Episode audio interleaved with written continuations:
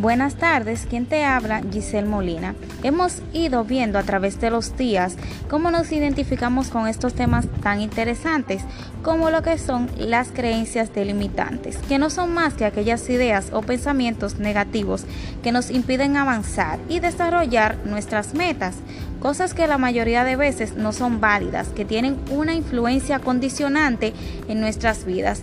Frecuentemente pensamos que no podemos hacer tal cosa sencillamente porque un día o quizás a veces o hace mucho tiempo lo intentaste y no lo conseguiste.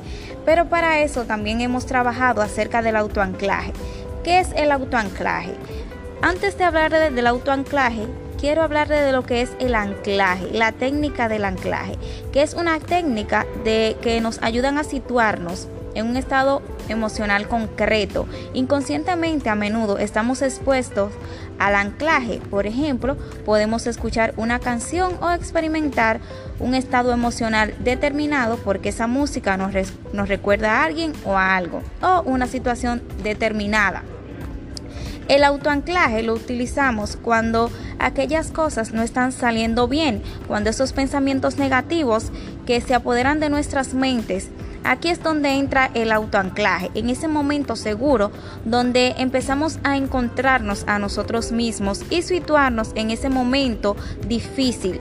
Y en mi caso utilizo el autoanclaje en aquellos momentos cuando siento que las cosas quizás no van tan bien, cuando tengo un día muy difícil, me gusta ir a la playa y meditar, ver el horizonte y sentir que otra vez vuelvo a ese lugar seguro donde sé que las cosas van a salir bien, donde a pesar que las cosas van difícil y que el día ha sido complicado, entonces entiendo y digo, si una vez pude, entonces esta vez también lo voy a lograr.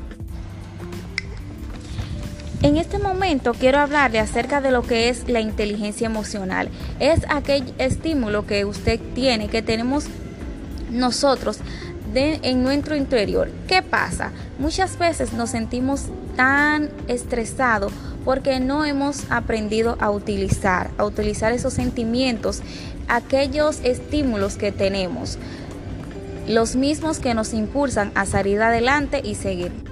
Tenemos que utilizar el proceso de la inteligencia emocional para que nuestro coaching se sienta seguro y también pueda desarrollarse y aquellas metas y y procesos estancados que puedan tener puedan desarrollarse y salir adelante.